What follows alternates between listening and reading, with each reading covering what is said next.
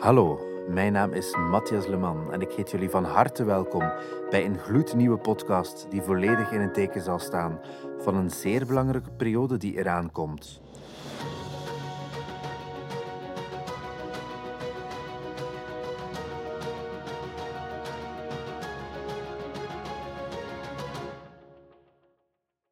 Vandaag duiken we in de wereld van de Europese politiek om het Belgisch EU-voorzitterschap in 2024 en de impact ervan op de veiligheid en politiesamenwerking binnen de EU te bespreken.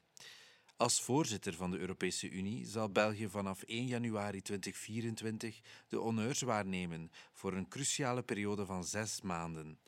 België zal verantwoordelijk zijn voor het sturen van debatten, het bepalen van prioriteiten en het afronden van dossiers op Europees niveau.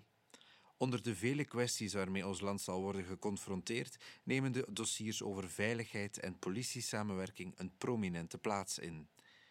In de volgende afleveringen, die de komende weken zullen verschijnen, zullen we de doelstellingen van België, de geplande initiatieven, de impact op het terrein voor de politiediensten en nog veel meer onderzoeken.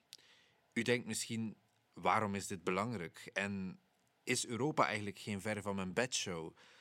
Veiligheid en politiesamenwerking overstijgen de landsgrenzen en wat België doet tijdens het voorzitterschap kan een belangrijke impact hebben op de veiligheid van alle burgers en politiemensen. Dus blijf zeker luisteren terwijl we ons verdiepen in de complexe wereld van de Europese politiek en veiligheid. We geven je diepgaande informatie, deskundige analyses en unieke inzichten in wat er gebeurt achter de schermen van de Europese Unie. Volgende week gaan we de werking van de Europese instellingen bespreken, maar ook de beleidsprioriteiten van België, veiligheidskwesties, samenwerking tussen lidstaten en nog veel meer zullen aan bod komen binnenkort. Vergeet je niet te abonneren om op de hoogte te blijven van wanneer nieuwe afleveringen online komen. En ook om deze podcast te delen met je collega's en vrienden die geïnteresseerd zijn in veiligheid in Europa.